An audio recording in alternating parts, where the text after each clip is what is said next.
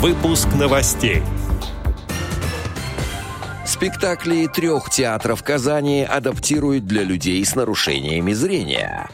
В Иваново выйдут 12 книг для незрячих туристов. Далее об этом подробно в студии Алишер Канаев. Здравствуйте. Здравствуйте.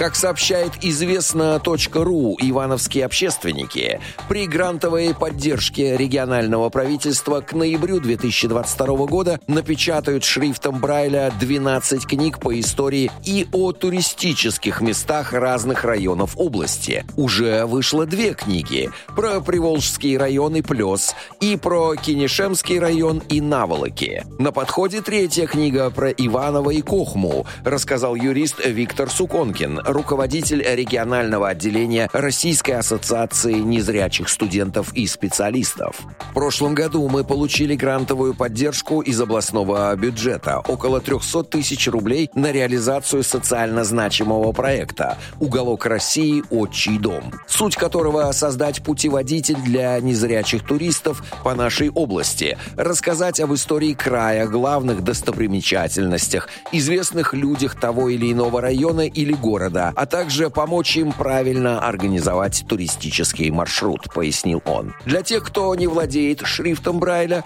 общественники запишут тексты в звуковом формате. Они появятся на сайте общественной организации.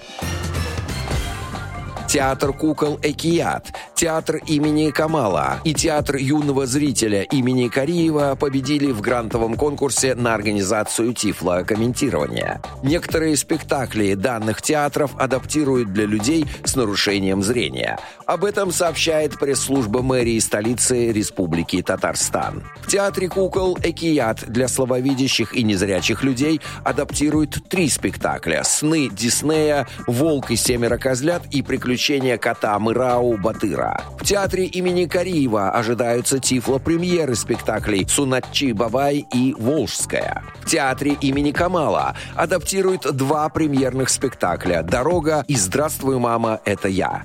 Грантовый конкурс проходил в рамках программы поддержки людей с нарушением зрения «Особый взгляд» благотворительного фонда «Искусство, наука и спорт». Отдел новостей «Радио ВОЗ» приглашает к сотрудничеству региональной организации. Наш адрес новости собака радиовоз.ру. В студии был Алишер Канаев. До встречи на «Радио ВОЗ».